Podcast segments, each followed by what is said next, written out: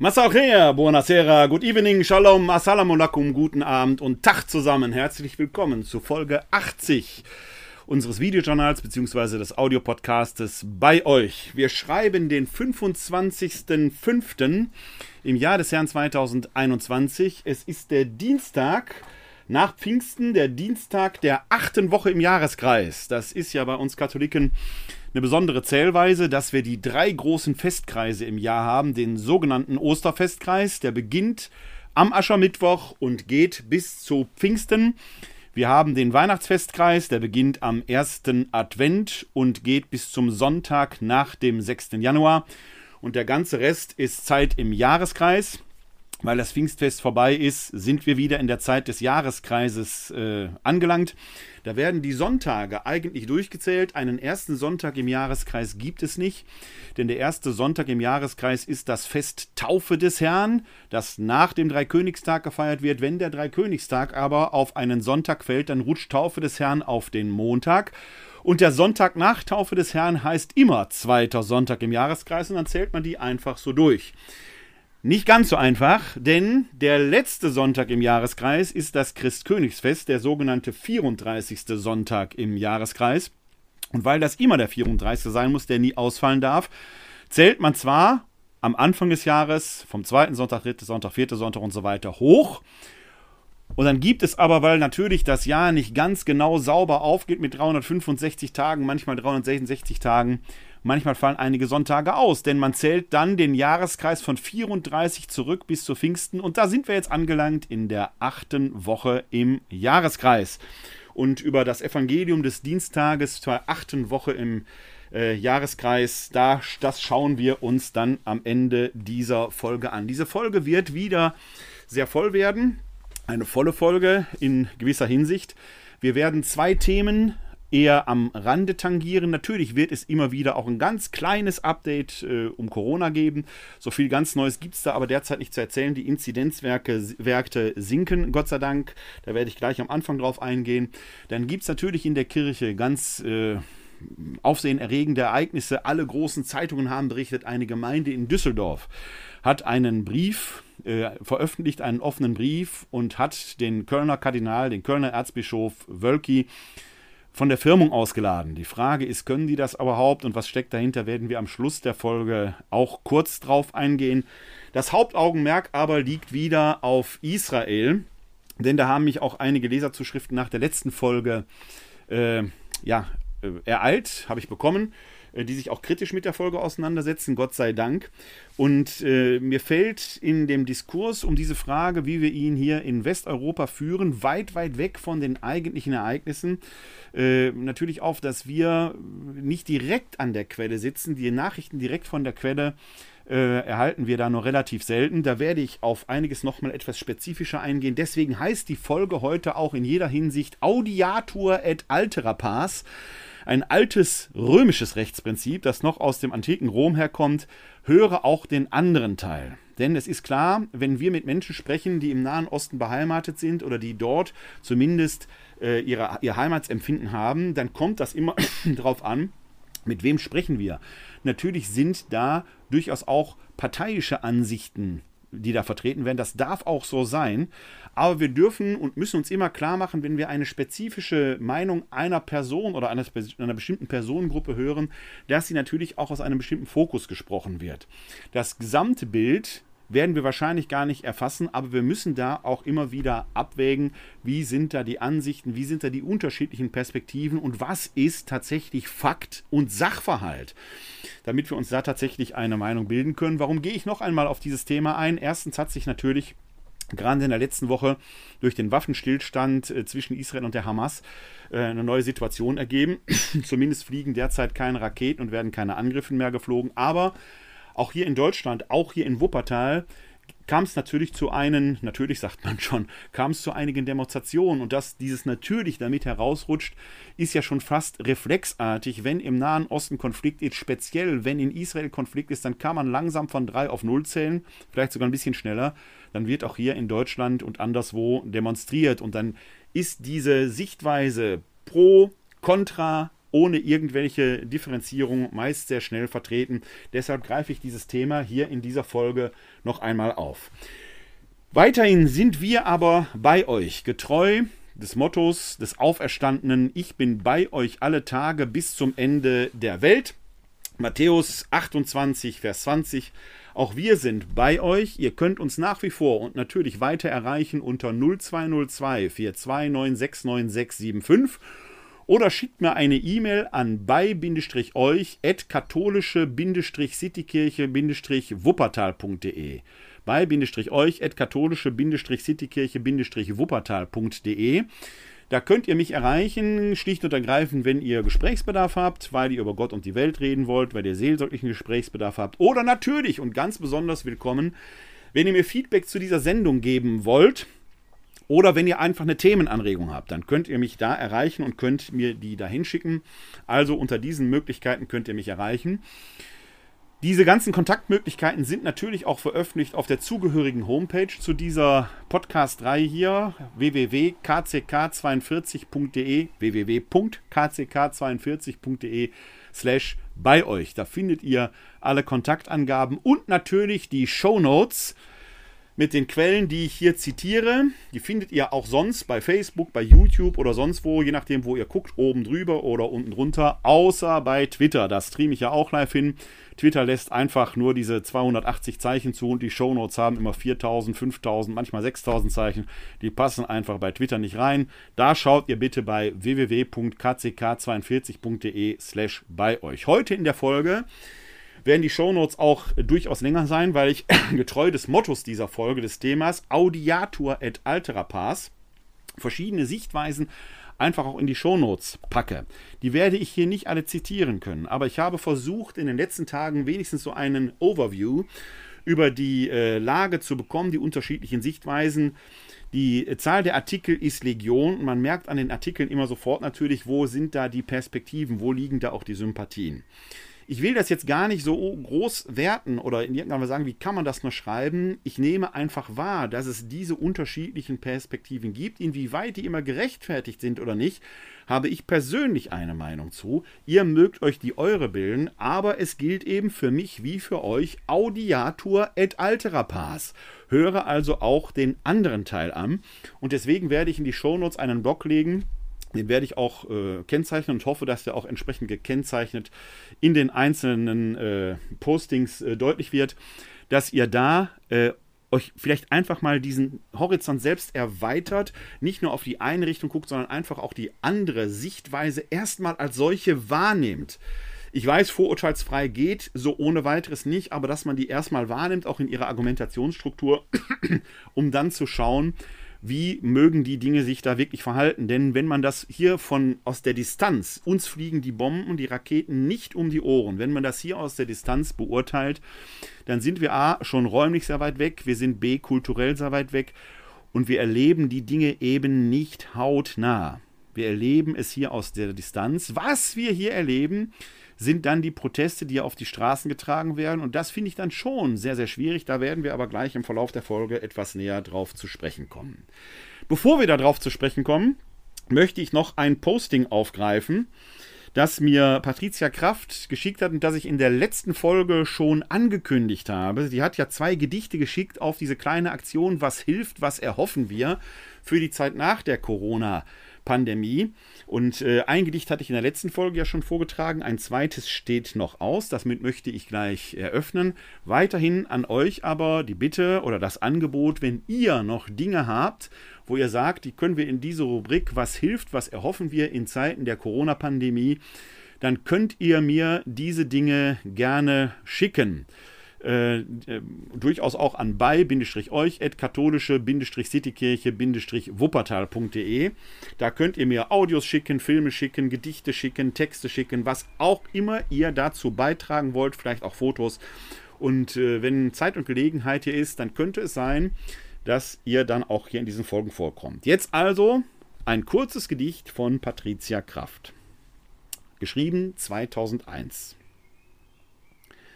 Eindrücke. Dunkler Mond. Samtene Seide auf flüssigem Rotgold. Die Sonne steht im Zenit der Zeiten, Am kühlen Ufergrund schwimmt ein grünes Haus vorbei, und gläsernes Herz tropft aus der hohlen Rinde, alles lächelt.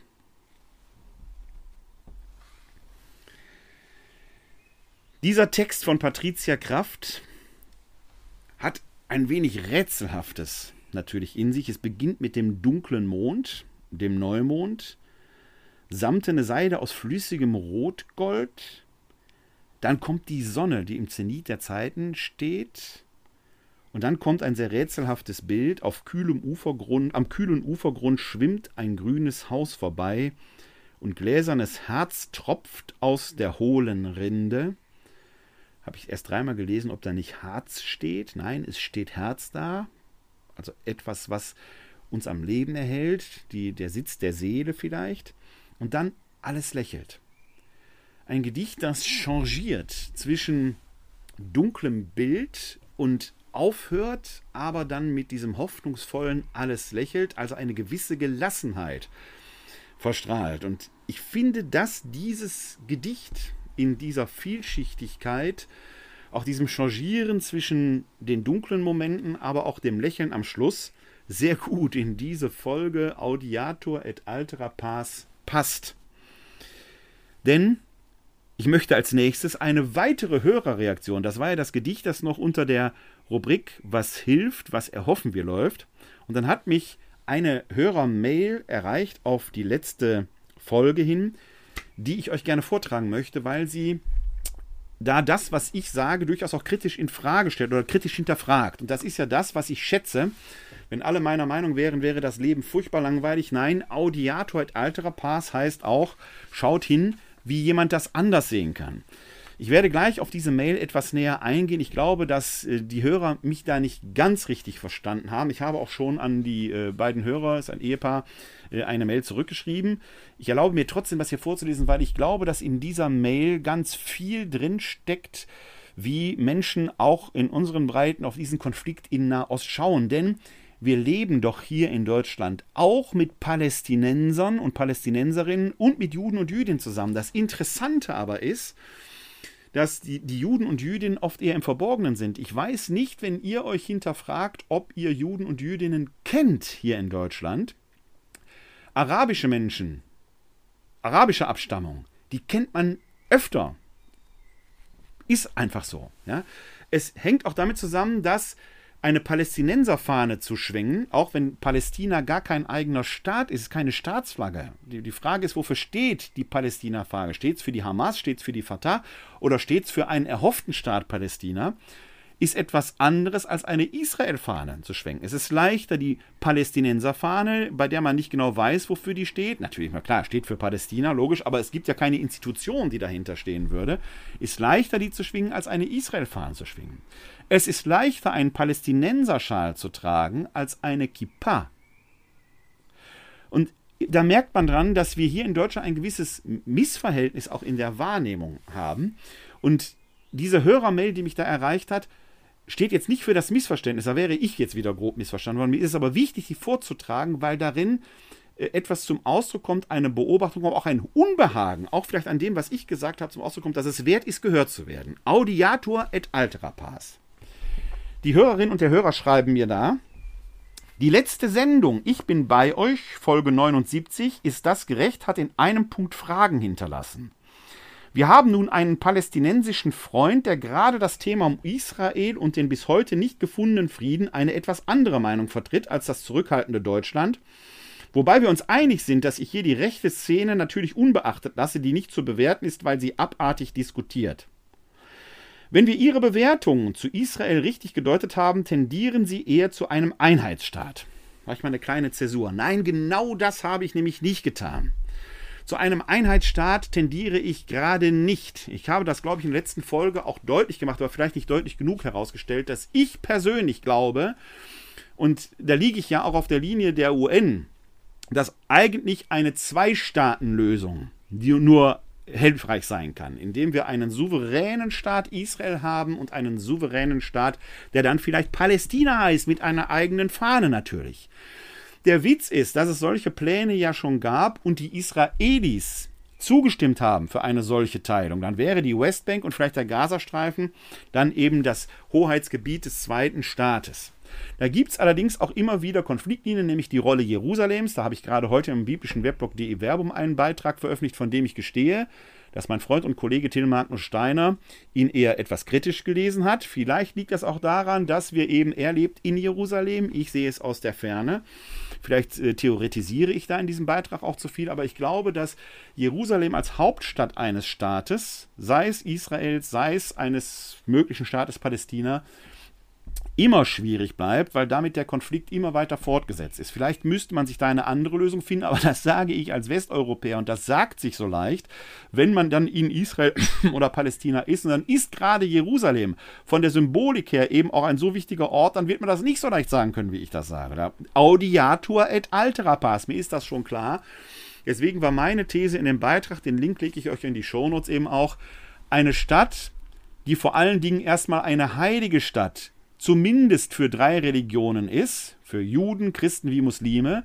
Jetzt haben wir Christen da keine politischen Ambitionen, also bleiben wir mal bei Juden und Muslimen, die für beide Stadt eine heilige Stadt ist, mit dieser Symbolik des Tempelberges im Mittelpunkt dass vielleicht die Heiligkeit der Stadt dann auch das ist, was man in der Heiligkeit lassen sollte und nicht politisch in irgendeiner Weise verbrämen sollte. Aber okay, das ist jetzt eine rein theoretische Sache eines Christen, der aus der Distanz spricht. Das werden Juden und Muslime, die vor Ort sind, komplett anders sehen, das ist mir klar. Es geht auch nur darum, wie kann man diesen Konflikt möglicherweise lösen. Also ich persönlich tendiere sehr für eine Zwei-Staaten-Lösung, gerade nicht für eine Ein-Staaten-Lösung. Abgelehnt wurde das bisher immer von der palästinensischen Seite. Die wollen nämlich eine Einstaatenlösung, wo es keinen jüdischen Staat Israel mehr gibt. Das ist das Hauptproblem. Auch ein großer Teil dieses Konfliktes. Bisher wurden solche Zwei-Staaten-Lösungen immer von palästinensischer Seite abgelehnt. Wenn man da einen Fortschritt erreichen könnte und unser Außenminister Heiko Maas, der amerikanische Außen Außenminister Blinken heißt er, glaube ich, sind ja genau dahin unterwegs. Für mich ist eine Voraussetzung für eine Zwei-Staaten-Lösung aber, dass es relativ zusammenhängende Staatengebiete gibt. Klar, Gazastreifen wäre eine Enklave, haben wir in anderen Staaten aber auch. Aber dass die Westbank zum Beispiel zusammenhängend ist. Was nicht gehen wird, sind diese Roadmap-Ideen, die es mal gab, wenn es hier ein Fleckchen und da ein Fleckchen und da ein Fleckchen und da ein Fleckchen gibt da kann man keinen Staat sinnvoll betreiben. Das ist Mumpitz. Das geht nicht. Also, ich persönlich glaube, dass nur eine Zwei-Staaten-Lösung da zielführend sein kann, dass dann aber äh, auch Palästina, ein möglicher Staat Palästina, eine Friedensgarantie geben muss, dass man diesen Konflikt nicht bis ins Endliche fortsetzt. Das heißt, man muss dann auch die Linie anerkennen, dass es den Staat Israel gibt. Das scheint mir ein großer Teil von Seiten der palästinensischen Seite des Konfliktes zu sein, dass man dort nämlich eine Einstaatenlösung will. Nur Palästina. Das, liebe Freunde, wird aber nicht gehen. Also ein Problem dieser Gemengelage. Ich kann nicht immer nur ganz oder gar nicht fordern, wenn wir Frieden haben wollen im Nahen Osten. Klammer auf, wir Deutschen kennen dieses Problem historisch mit der Anerkennung der Oder-Neiße-Linie. Das haben manche bis heute nicht verwundert. Da kann man sehen, wie das Emotionale solche politischen Dinge immer wieder torpediert. Wir haben unseren Frieden damit gemacht hier in Deutschland. Aber erinnern Sie sich nur an die Rede von Roman Herzog, des ehemaligen Bundespräsidenten, der sich dann von Vertriebenen als Vaterlandsverräter beschimpfen lassen muss. Das muss man sich klar machen. Der Bundespräsident wird als Vaterlandsverräter beschimpft, weil er einen Status quo anerkennt. Von daher, wie gesagt, bei allem, was ich dann auch hier sage, in der Theorie ist vieles leicht gesagt. In der Praxis muss es sich bewähren. Aber hier geht es jetzt darum, wenn wir Frieden im Nahen Osten haben wollen, sehe ich eigentlich keine andere Möglichkeit, als eine echte Zwei-Staaten-Lösung, wo zwei Staaten nebeneinander, miteinander ist oft schwierig. Wir erleben das im Nahen Osten gerade in den multireligiösen und multiethnischen Städten, beispielsweise Damaskus. Da ist der Frieden dann gewährleistet, wenn es das Christenviertel, das Drusenviertel, das Judenviertel, das Sunnitenviertel, das Schiitenviertel und was weiß ich was gibt. Die leben nebeneinander, gehen sich tagsüber untereinander besuchen, gehen abends aber und auch zum Gottesdienst feiern, zum Beten in ihre eigenen Viertel. Nebeneinander ist der Frieden möglich. Miteinander, alles durcheinander ist oft schwierig. Und wenn wir da im Nahen Osten in Israel zu einem echten Nebeneinander kommen könnten, das auch gegenseitige Bestandsgarantien beinhaltet. Wir reden hier immer vorschnell vom Existenzrecht Israels, als wenn man das permanent betonen müsste. Natürlich hat Israel Existenzrecht. Natürlich ist ein anerkannter Staat von der UN anerkannt. Und wenn man da in den Frieden will, muss man auch der palästinensischen Seite sagen, ja, der Staat ist da. Wenn ihr ein Palästina wollt, erkennt den Staat Israel an. So wie es die ersten arabischen Staaten, Ägypten, die Vereinigten Arabischen Emirate, letzten Endes auch Jordanien und so weiter auch getan haben. Anders werden wir den Konflikt bis in alle Ewigkeiten fortsetzen. Also ganz klar, ich bin für eine Zwei-Staaten-Lösung, nicht für eine Ein-Staaten-Lösung. Aber weiter in der Hörermail. Wir wissen auch, wie ratlos man schon im Völkerverbundmandat zwischen 1920 und 1947 gewesen ist, um eine Lösung der überall verfolgten Juden zu finden. Aber der Teilungsplan wurde dann doch 1948 vollzogen und Israel erhielt die israelische Unabhängigkeitserklärung. Circa 70 Prozent des Landes wurden Israel und 30 Prozent blieb Palästina. Ziel war dann eine Zwei-Staaten-Lösung, die fast 1993 geschafft worden wäre. Die arabische Seite war von Anfang an gegen diese Lösung und die ersten Kriege vorprogrammiert. Leider bis heute. Jedoch in Israel existiert ein Mosaik von Identitäten. Palästina bezeugt das ebenfalls. Es wurde und wird auch in Zukunft nicht enden, wenn nicht auf beiden Seiten die friedfertigen Menschen zum Zuge kommen, aber in Israel herrschen die Rechten und eine Hamas, ebenfalls rechts, auf der anderen Seite und beide agieren ohne Rücksicht auf den Menschen. Die völkerrechtswidrige Siedlungspolitik der jetzigen Regierung in Israel, die fast jeden Dialog verbietet und niederknüppelt, ja auch die Meinung der Weltgemeinschaft überhört und sich damit in die Reihe von Putin, Erdogan und Genossen einfügt, die sich einfach nur Rechte herausnehmen und keine Grenzen oder Verträge beachten. Ist das gerecht? Die Siedlungspolitik von Israel ist von der EU gescholten worden, nur Deutschland hat das verhindert. Warum? ist Netanyahu kein Verbrecher wie Putin. Man nimmt sich, was man kriegen kann. Das Rest-Westjordanland ist mittlerweile so zerstückelt und die Menschen dort so eingeengt in ihrer persönlichen Freiheit vom Gazastreifen ganz zu schweigen, dass es fast ein Zurück kaum noch geben kann. Entschuldigung. Deutschland schweigt dazu und kümmert sich im eigenen Lande lediglich um die Rechte der hier lebenden Juden. Das ist richtig und gut, aber es genügt mir nicht. Es wird aus verhaltener Rücksicht nichts gesagt und getan, was verbinden könnte, um gerecht zu werden. Es kommt mir fast so vor wie die Verhältnisse, Haltensweise unserer Bischöfe Rom gegenüber. Jetzt lasse ich einen Teil aus aus der Mail. Schließe dann mit dem Schlusssatz. Ich habe meiner, hatte meiner Frau vor circa 40 Jahren gesagt, wenn in Israel Frieden herrscht, fahren wir nach Israel. Wir werden es wahrscheinlich nicht mehr erleben. Ich fürchte, dass dieser Wunsch tatsächlich, wenn es Frieden in Israel sein ist, diese Reise möglich werden soll, tatsächlich schwierig werden wird. Denn ich muss den Schreibern ja recht geben, die Siedlungspolitik ist tatsächlich schwierig. Wir reden ja von der Siedlungspolitik in der Westbank, also im ehemals jordanischen Staatgebiet. Das, was eigentlich zum palästinensischen Hoheitsgebiet hören, gehören könnte. Da werden natürlich jetzt Fakten geschaffen, die eine Zwei-Staaten-Lösung immer schwieriger erscheinen werden. Und die werden von der Regierung Netanyahu tatsächlich auch unterstützt. Das ist extrem schwierig und wird von nicht wenigen Israelis selbst kritisch gesehen. Das muss man sich immer klar machen. So. Diese Sache, dass Deutschland sich daraus, Deutschland ist immer ein schwieriger Gesprächspartner da aufgrund unserer Geschichte. Aber diese Politik müsste tatsächlich aufhören. Was jetzt in äh, Sheikh Jamat, glaube ich, dieses Stadtteils äh, in Jerusalem, der jetzt auch konfliktiv war, geschieht, ist nochmal anders zu bewerten. Da geht es offenkundig um Pachtverträge. Da sind offenkundig jüdische Besitztümer an arabische Familien, an palästinensische Familien verpachtet worden. Die Pachtverträge laufen jetzt aus und weil die auslaufen wollten, die jüdischen Eigentümer ihr Besitz wieder in Eigentum nehmen? Das ist natürlich eine schwierige Frage. Wenn ein Pachtvertrag ausläuft, läuft ein Pachtvertrag aus. Da kann man nicht sagen, wir werden jetzt hier vertrieben. Könnte man höchstens neu verhandeln. Also eine extrem schwierige Gemengelage. Eine extrem schwierige Gemengelage, die mir nur mit höchstem politischem Fingerspitzengefühl, weil da mittlerweile so viele Verletzungen passiert sind. Das kriegt man dann gar nicht mehr richtig hin. Beim der letzten Folge habe ich deswegen deswegen einmal den Begriff der Kompensation in Anschlag gebracht, weil auch wir in Deutschland ja nach der Wiedervereinigung ein, ja, ähnlich weiß ich nicht, aber doch auch ein Phänomen hatten, wo ehemals, ent, wo, wo Enteignete mit ehem, die ehemal, im in der ehemaligen DDR Besitztümer hatten, die jetzt wieder einforderten, da wohnten und arbeiteten und das besaßen jetzt aber andere Menschen, die sonst ihre Existenz äh, äh, gefährdet hätten. Das ist natürlich eine schwierige Lage. Da ist es teilweise über Kompensation gelaufen. Man muss also über diese Dinge sprechen. Eine extrem schwierig. Niemand sagt, dass das einfach wird. Mein, meine Idee war, vielleicht gibt es viel tausend bessere Ideen. Aber man kann eben jetzt nicht, und das ist Audiator et altera pars, man kann jetzt eben nicht einfach hingehen und sagen, die bösen Israelis und die bösen Palästinenser. So einfach ist es nicht. Das Problem, was wir jetzt in der aktuellen Auseinandersetzung haben, ist die Hamas. Die Hamas ist eine von der EU und von den USA als Terrororganisation eingestufte Vereinigung. Da führen doch nicht zwei Länder Krieg gegeneinander.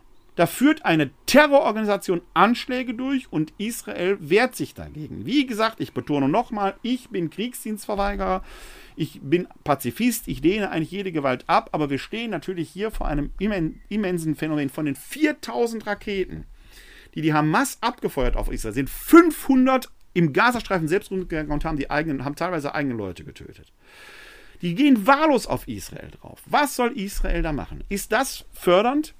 Netanyahu stand jetzt kurz davor, eine Koalition mit der arabischen Partei eingehen zu müssen. Dann wären die arabischen Israelis mit in der Regierung gewesen. Das wird jetzt wahrscheinlich hinfällig sein. Man hat sich also einen Bärendienst erwiesen. In der Westbank regiert aber die Fatah, ebenfalls eine Organisation, deren demokratische Legitimation höchst fragwürdig ist. Mit wem verhandelt man da also? Gibt es überhaupt Organisationen, die für die palästinensische Bevölkerung sprechen? Extrem schwierig die Lage. In Israel selbst leben, der Leserbriefschreiber sprach hier davon, dass 70 Prozent des Landes an Israel gegangen sind. Das entspricht aber ungefähr auch den Bevölkerungsverhältnissen. Wir haben in Israel, glaube ich, etwa 5 bis 6 Millionen Juden, die da leben und 1,5 Millionen Palästinenser, also arabische äh, äh, Israelis, die teilweise den, arabischen, äh, den israelischen Pass haben und damit auch gleichberechtigt sind. Da wird in dem Sinne nicht unter. Wir wissen, dass die teilweise in prekären Verhältnissen leben. Es gibt viel, was dann noch aufzuarbeiten ist. Worum es mir jetzt hier geht, ist eine einseitige Parteinahme, die bösen Israelis, die bösen Palästinenser, ist extrem schwierig. Es gibt nur eine Faktenlage dass die in Palästina herrschenden Mächte, und das sind nur die Hamas und die Fatah, das sind erstmal Organisationen, deren demokratische Legitimation wenigstens hinterfragt werden kann.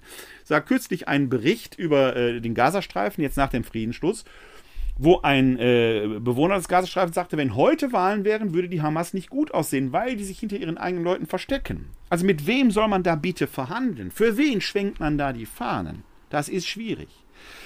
Dann passiert aber hier in dem Brief etwas, und das ist das, was wir dann auch merken. Es wird die Situation in Israel eins zu eins nach Deutschland übertragen, als wenn die Juden hier in Deutschland Vertreter des Staates Israel wären.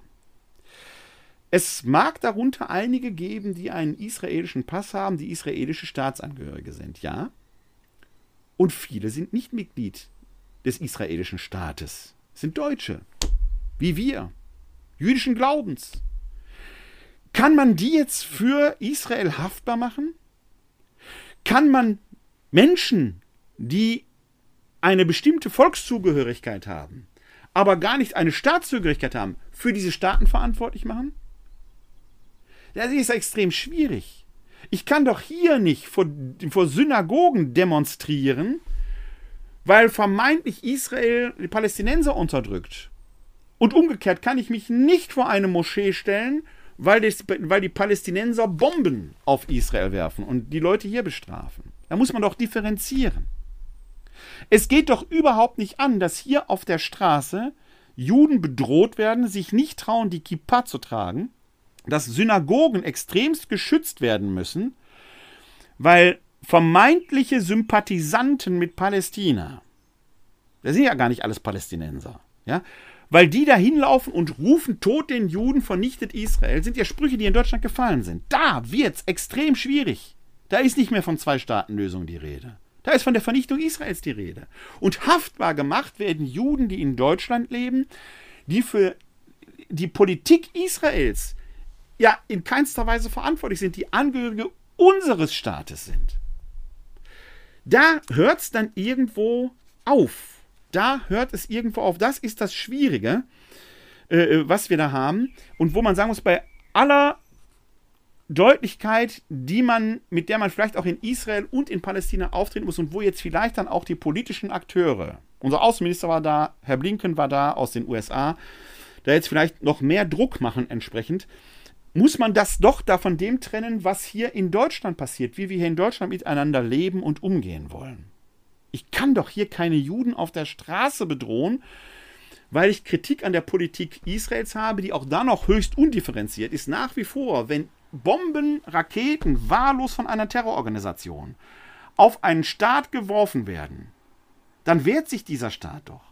Das ist doch ähnlich wie hier, wenn eine Terrororganisation unser Gesellschaftssystem bedroht, egal ob es die RAF, die Salafisten, der Islamische Staat oder sonst was ist, dann hat der Staat nicht nur jedes Recht, sondern auch jede Pflicht, das abzuwehren zum Schutz der eigenen Bevölkerung. Ein Staat, der das nicht tut, verwehrt letzten Endes seiner Bevölkerung das Recht auf Schutz und freie Lebensentfaltung. Da muss man differenzieren. Und da scheint mir das manchmal doch sehr einseitig zu sein. Und die Juden sind hier mittlerweile sehr still geworden. Man hört sie kaum, weil sie sich nicht trauen. Das ist bei den Sympathisanten der Palästinenser anders. Die haben ein gutes Recht, sich laut zu machen. Ob sie auch ein gutes Recht haben, Tod den Juden zu schreien, habe ich doch meinen Zweifel. Das ist streng antisemitistisch, äh, antisemitistisch, diese Vorgehensweise.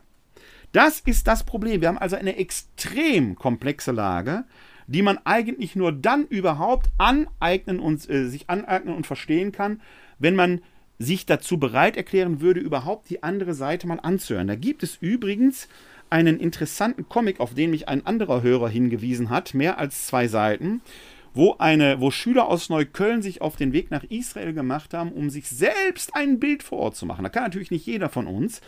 Aber den Link zu der Homepage, mehr als zwei Seiten, und zum Comic lege ich euch mal in die Show Notes. Ich habe ihn selber noch nicht ganz durchlesen können, habe ihn nur mal angelesen. Aber das ist schon ein ganz interessantes und bemerkenswertes Projekt, weil es einfach die Komplexität der Lage noch einmal deutlich macht. Um das nur am, als Hintergrund zu machen. In der letzten Folge bin ich schon darauf eingegangen, dass dieser, dass die Levante, dass Israel, Kanaan, Palästina, diese ganzen Dinge seit Jahrhunderten und Jahrtausenden schon hochkonfliktiv sind. Das liegt natürlich daran, dass das immer auch Durchzugsgebiet für Völkerwanderungen, weil da sind unsere, unsere Vorfahren kommen letzten Endes daher, die ganz, ganz alten Vorfahren, sind irgendwann mal irgendwann durch den Nahen Osten gezogen, bevor sie nach Europa kamen. Und das ist ein Durchgangsgebiet, wenn man an die Kriege Alexanders, des, an die Eroberung Alexanders des Großen denkt, an die Römer denkt, ja auch an das Volk Israel, die Hyksos, die aus äh, Ägypten kamen. Ein, es ist ein Gebiet, in dem immer viele Völker miteinander aufeinander gestoßen sind und da, wo unterschiedliche Interessen auch kultureller Art kollidieren, ist der Konflikt immer nah. Aber wir bewegen uns mal nur in der Gegenwart, um die Komplexität deutlich zu machen. Ich bin in der letzten Folge da ansatzweise drauf eingegangen, um das hier nochmal hervorzuheben. Wir haben natürlich, und ich rede jetzt erstmal von Israel, wir haben natürlich in Israel jüdische Israelis. Israel ist deren Heimstatt, von der UN nicht ohne Grund als Staat anerkannt, nach dem Drama der Shoah hier in Deutschland, für das wir Deutschen verantwortlich waren. Dass die Juden eine Heimstatt haben, wo sie sich hinbegeben können, um nicht verfolgt zu werden. Die Juden sind ein extrem kleines Volk. Wie man da Angst vor einer jüdischen Weltverschwörung haben, werde ich nie begreifen. 0,2 Prozent der Weltbevölkerung jüdisch. Gesamt etwa 15 Millionen Juden und Jüdinnen. Gesamt bei über 7 Milliarden, fast 8 Milliarden Menschen Weltbevölkerung. Muss man sich mal klar machen, was da an Raunen und an Idiotien in den Raum gestellt wird. Es gibt also natürlich in Israel jüdische Israelis und es gibt die arabischen Israelis. Die wohnten schon da, bevor die Juden jetzt kamen. Es gibt immer wieder einen Streit. Wer war eher da? Die Juden sagen, wir waren doch schon vor 3000 Jahren hier. Können natürlich arabische Israelis auch sagen, weil die sagen ja, wenn man allein in unsere Schrift, in unsere heilige Schrift schaut, Philister, Palästinenser sind schon sprachlich miteinander zusammen. Also allein jetzt wir, das ist so ein bisschen, wir das ist so ein bisschen Sandkasten, wenn man diese Argumentationsebene aufmacht. Wir waren aber zuerst, nein, ihr, nein, ihr, nein, ihr. Fakt ist, bevor der Staat Israel kam, lebten natürlich arabische Palästinenser da. Ein Staat Palästina hat es nie gegeben, es war ja britisches Protektorat. Aber die lebten halt schon da. Es leben etwa, wenn ich die Zahl richtig in Erinnerung habe, 1,5 Millionen arabische Israelis mit, Arab mit israelischer Staatsangehörigkeit. Diese Gruppe, die man dann hier immer schnell unter Palästinenser fasst, ist aber in sich wieder divers, weil die kulturell gar nicht einig zu fassen ist. Da gibt es Christen drunter, Drusen, auch Muslime. Nicht jeder Palästinenser ist ein Muslim. Ich selber kenne muslimische Palästinenser. Ich kenne diverse arabische christliche Paläst äh, Israelis. Und nicht alle von denen sind kontra Israel, weil manche eben sagen, durch den israelischen Staat haben wir auch eine gewisse Form von Wohlstand bekommen. Denn wer den israelischen Pass hat, ist unabhängig von der Religion erstmal gleichberechtigt. Dass es da unter Umständen prekäre Verhältnisse gibt, das kennen wir in unserem eigenen Land doch. Auch hier gibt es Deutsche, die in Wohlstand leben und Deutsche, die prekär leben. Und bei den Deutschen, die prekär leben, gibt es viele, die, wie man so landläufig sagt, einen Migrationshintergrund haben. Das ist nicht gut. Wir merken es in der Corona-Pandemie. Mittlerweile kann, wird dieses ja auch statistisch belegt, dass gerade in Wohngebieten, wo der wo Anteil von Menschen, die einen Migrationshintergrund, ein furchtbares Wort übrigens, aber einen Migrationshintergrund haben, also durchaus auch deutsche Staatsangehörigkeit haben, aber ihre Herkunft vielleicht in Russland oder anderswo haben, dass da die Inzidenzwerte relativ hoch sind. Das hängt an prekären Arbeits- und Wohnverhältnissen damit zusammen. Das ist für eine staatliche Gemeinschaft, für, eine, äh, für, für ein Volk immer schwierig, wenn die Schere da zu weit auseinander geht. Das gilt für Deutschland wie für Israel. Da muss dran gearbeitet werden, wenn man den sozialen Frieden haben will. Wir werden aber gleich einige Artikel hören, wo es Städte gibt, zum Beispiel Haifa, wo beide Volksgruppen die arabischen Israelis und die jüdischen Israelis versucht haben, in Frieden miteinander zu leben, was jetzt in diesen Tagen vom 10. bis zum 21. Mai völlig gescheitert zu sein scheint. Vielleicht auch deshalb, weil man eben nicht nebeneinander existiert hat, sondern versucht hat, ein Miteinander zu finden. Extrem schwierig. Da reicht oft manchmal wohl ein Funke, um die ganze Sache in die Luft gehen zu lassen. Und dann gibt es natürlich die Palästinenser, die im Gazastreifen in der Westbank wohnen die um ihre Rechte kämpfen, die durch die politischen Ereignisse extrem in ihrer Freiheit eingeschränkt sind, die hinter Mauern leben, wenn man an die Westbank denkt oder an, die, äh, äh, an, die, an den Gazastreifen und so weiter, die aber nicht alle die Terrororganisation unterstützen und die trotzdem da haben, auch ich kenne Palästinenser aus dem Gazastreifen, die genau davon berichten, ohne dass sie die Hamas unterstützen. Aber es ist natürlich eine Lebenssituation, die wir uns gar nicht vorstellen können und gar nicht vorstellen wollen, die extremst schwierig ist und sicherlich nicht dazu beiträgt, große Sympathien zu schüren. Das ist die Ausgangslage der Menschen, die da wohnen. Dabei wollen alle eigentlich, zumindest die Vernünftigen, die einigermaßen möglich sind, eigentlich nur in Frieden leben. Also es gibt unterschiedliche Interessen und unterschiedliche Ziele. Es gab jetzt sogar für die arabischen Israelis die Möglichkeit, in eine Regierungskoalition einzutreten, wird wahrscheinlich durch den Krieg torpediert. Einen guten Einblick in die Gemengelage gibt dann Christine Kensche, die Nahost-Korrespondentin der Welt, in einem Beitrag, den sie jüngst veröffentlicht hat. Link findet ihr in den Shownotes. Sie schreibt dort, die arabische Minderheit in Israel selbst, die rund 20 Prozent der Bevölkerung ausmacht und rechtlich gleichgestellt ist, war auf dem Weg zu politischer Integration. In den Regierungsverhandlungen umwarben die größten Parteien eine arabische Liste als Koalitionspartner. Die Option eines jüdisch-arabischen Regierungsbündnisses ist in der aufgeladenen Stimmung nun wieder vom Tisch. Israel dachte, das Palästinenserproblem sei verschwunden, sagt Amos Yadlin, ehemaliger General und Berater am Institut für nationale Sicherheitsstudien in Tel Aviv. Dieser Krieg hat das Gegenteil bewiesen. Wir müssen uns wieder damit beschäftigen. Im Rathaus von Haifa hat Shahira Shalabi gerade ihr neues Büro bezogen. Sie ist seit zwei Wochen Vizebürgermeisterin, die erste arabische Frau in diesem Amt. Haifa sei einzigartig in Israel, sagt sie. Im gleichen Haus findest du arabische und jüdische Klingelschilder. Wir wohnen zusammen und wir arbeiten zusammen. Vor wenigen Tagen aber blieben auch hier Geschäfte geschlossen, Angestellte kamen nicht ins Büro. Arabische Israelis hatten zum Generalstreik aufgerufen, übergreifend bis ins Westjordanland. Tausende gingen mit Palästina-Flaggen auf die Straße. Im israelischen Akkon und in Haifa, im palästinensischen Nablus und in Ramallah. Menschen, die getrennt leben und deren Alltag hier in einer freiheitlichen Demokratie, dort in einer korrupten Autokratie wenig gemein hat. Und doch gäbe es eins, das alle verbinde, sagt Schalabi. Wir haben keine Vision für die Zukunft. Sie zählt die verbreiteten Klagen der Minderheit in Israel auf, dass die Schulen und die Infrastruktur in ihren Gemeinden schlechter seien, die Polizei sich dort nicht um die grassierende Kriminalität kümmere und zu wenig Bauland für Araber ausgeschrieben werde. Doch das Problem geht tiefer, sagt sie.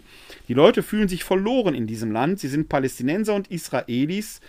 Zu keiner Seite gehören sie richtig dazu. Solange es keinen Staat für die Palästinenser gäbe, könnten auch die Araber in Israel ihren Status nicht klären und zur Ruhe kommen. Wir brauchen endlich eine richtige Lösung für diese Situation. Das ist das, warum ich eben auch glaube, dass nur eine echte Zwei-Staaten-Lösung mit gegenseitiger Bestandsgarantie tatsächlich einen Ausweg aus diesem Konflikt bedeuten kann. Und die Rolle Jerusalems ist dann nochmal eine ganz, ganz spezielle aus den genannten Gründen. Die Bürgermeisterin von Haifa, wir haben gerade hier die Vizebürgermeisterin gehört, die Bürgermeisterin von Haifa, Einat Kalisch Rotem, sagt im Gespräch mit der Zeit, die Zeit fragt, Frau Kalisch-Rothem, Sie sind Bürgermeisterin von Haifa, einer Stadt, die als Musterbeispiel für das Zusammenleben von Juden und Arabern gilt. Aber letzte Woche wurde ein arabischer Bewohner gelüncht, es gab Brandanschläge auf Synagogen und Dutzende Verletzte. Einhard Kalisch-Rothem antwortet, wir haben furchtbare Tage hinter uns. Es gibt bei uns gemischte Viertel und sogar Häuser, in denen Juden und Araber gemeinsam leben, doch die meisten Viertel sind de facto separiert. Für mich bedeutet Gemeinschaft nicht, dass alle Gruppen in märchenhafter Eintracht leben müssen. Waren sie überrascht über den Ausbruch der Gewalt? Haifa ist die kosmopolitischste Stadt in Israel, nicht perfekt, aber es gibt hier eine erstaunliche Toleranz, einen liberalen Geist, Offenheit für den anderen. Wenn das Zusammenleben hier nicht mehr funktioniert, dann gibt es keine Zukunft für den Staat Israel. Entscheidend ist, dass jeder Bürger fühlt, dass er nicht weniger wert ist als ein anderer. Liegt hier nicht genau der Grund für die Wut palästinensischer Bürger? Meine Aufgabe ist es, gleiche Bedingungen herzustellen. Ich habe da eine Menge Arbeit, denn die Ungleichheit wächst seit Jahren. Es gibt sowohl jüdische als auch arabische Stadtteile, die sich in einem desolaten Zustand befinden. Das größte Problem von Haifa ist die Kluft zwischen Arm und Reich und das betrifft sowohl Araber als auch ultraorthodoxe Juden und russische Einwanderer. Das ist genau das Problem. Da, wo wir Menschen haben, die sich an der Peripherie der Gesellschaft befinden, und sei es aus weltanschaulichen Gründen, werden wir immer wieder dieses Problem der sozialen Integration finden, was in prekären Wohn- und Arbeitsverhältnissen mündet. Es betrifft eben nicht nur arabische Palästinenser, sondern auch ultraorthodoxe Juden und russische Einwanderer, was nicht selten auch zu deren Radikalisierung beiträgt. Das Problem ist also viel, viel umfassender. Die Zeit fragt weiter. Die Ausschreitungen in den gemischten israelischen Städten haben viele Bewohner traumatisiert.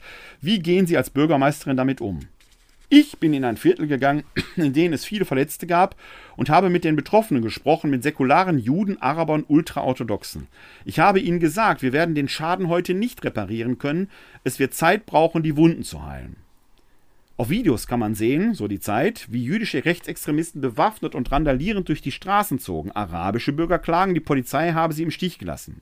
Antwort: Leider untersteht die Polizei nicht der Bürgermeisterin, sondern dem Ministerium für öffentliche Sicherheit. Es gibt drei arabische Stadtteile, die beschlossen hatten, die Ordnung in der Nachbarschaft selbst zu organisieren. Sie baten die Polizei nicht hereinzukommen.